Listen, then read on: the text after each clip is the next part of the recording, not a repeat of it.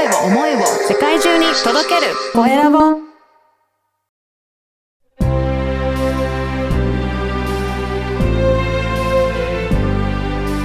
経営者の志こんにちは、コエラボの岡田です。今回は、争わない相続対策コンサルタントの鮫島民子さんにお話を伺いたいと思います。鮫島さん、よろしくお願いします。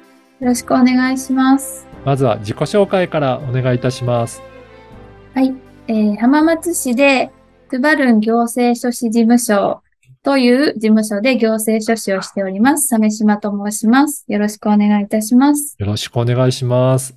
私も最初に肩書きのところをご紹介させていただいたんですが、争わない相続対策コンサルタントということで、相続関係のことをいろいろサポートされていらっしゃるでしょうか？はい。そうですね。あのーやはりどうしてもドラマの印象だとドロドロするとか、相続って不安に思われる方が多いので、うんまず目指すのは争わないようにうん事前にご準備をしていただくというところに、あの、重きを置いております。うん、やっぱりこれ本当にドラマのような感じで、いろいろドロドロと争うようなケースも、やっぱり実際にはあったりするんですかね？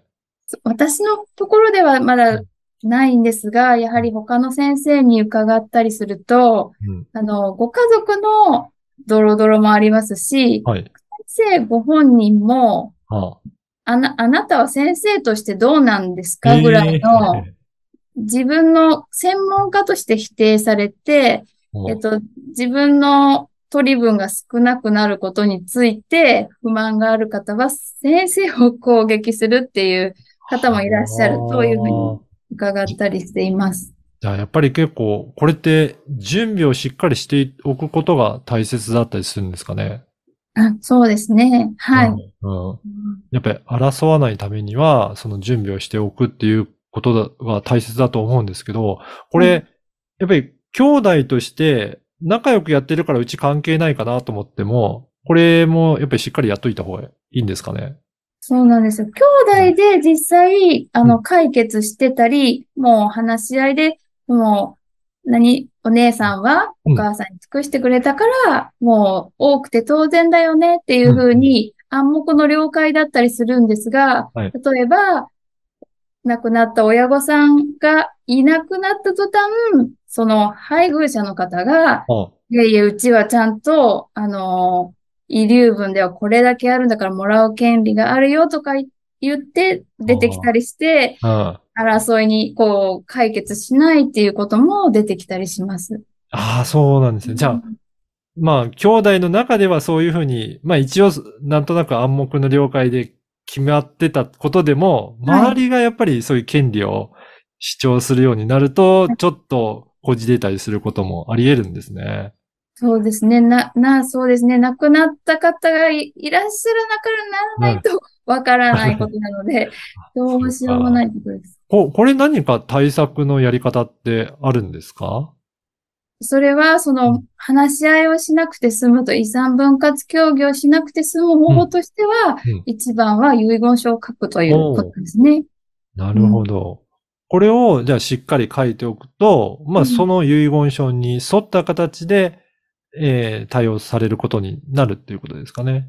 そうですね。ほぼ、うんあの、その遺言書通りに相続はできるんですが、それでも、相続人の方が全員が、いや、これはおかしいということでしたら、もう一回お話し合いっていうこともあり得るんですが、ほぼ遺言書があれば、その通りにうん手続きは行うことができます。じゃあ、この遺言書を作っておくって結構大切なことなんですね。はい。そうですね。大切だと思います。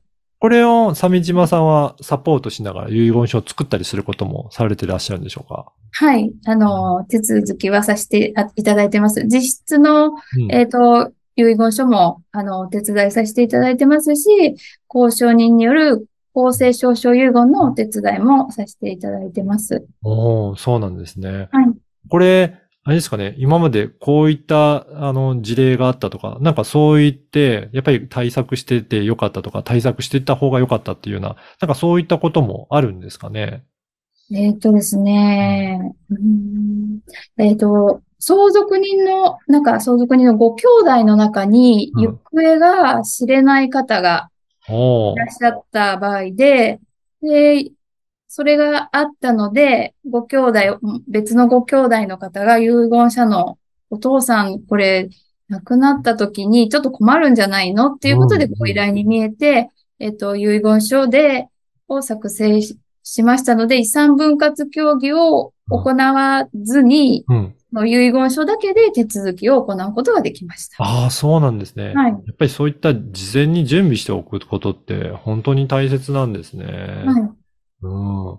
はい。あの、この番組はですね、経営者の志という番組ですので、ぜひ、鮫島さんの志についても教えていただけるでしょうか？そうですねはい。皆さんがあの困った、不安だ、悩むなどの、そのマイナスのうんお気持ちに応えられるお仕事を、あの、常にうんさせていただきたいと思っています。はい。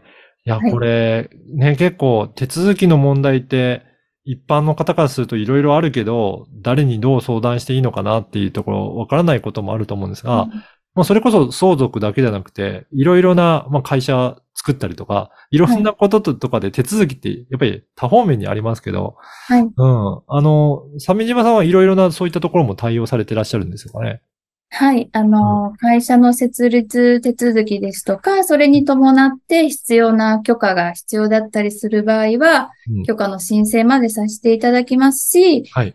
開業するにあたって資金がちょっと足りないっていう時の銀行ですとか、まあ、日本政策金融公庫さんとかからの借り入れのお手伝いもさせていただいてます。へえ。じゃあ、そういった法人の、まあ、企業が設立するときも最初からいろいろサポートいただきますし、はい。それこそ前半でお話しいただいたような相続に対してもはいいろいろサポートいただくっていうことなんですね。はいうん。これなんでこういった行政書士さんのお仕事をやってみようかなっていう、なんか思われたきっかけとかあるんですか？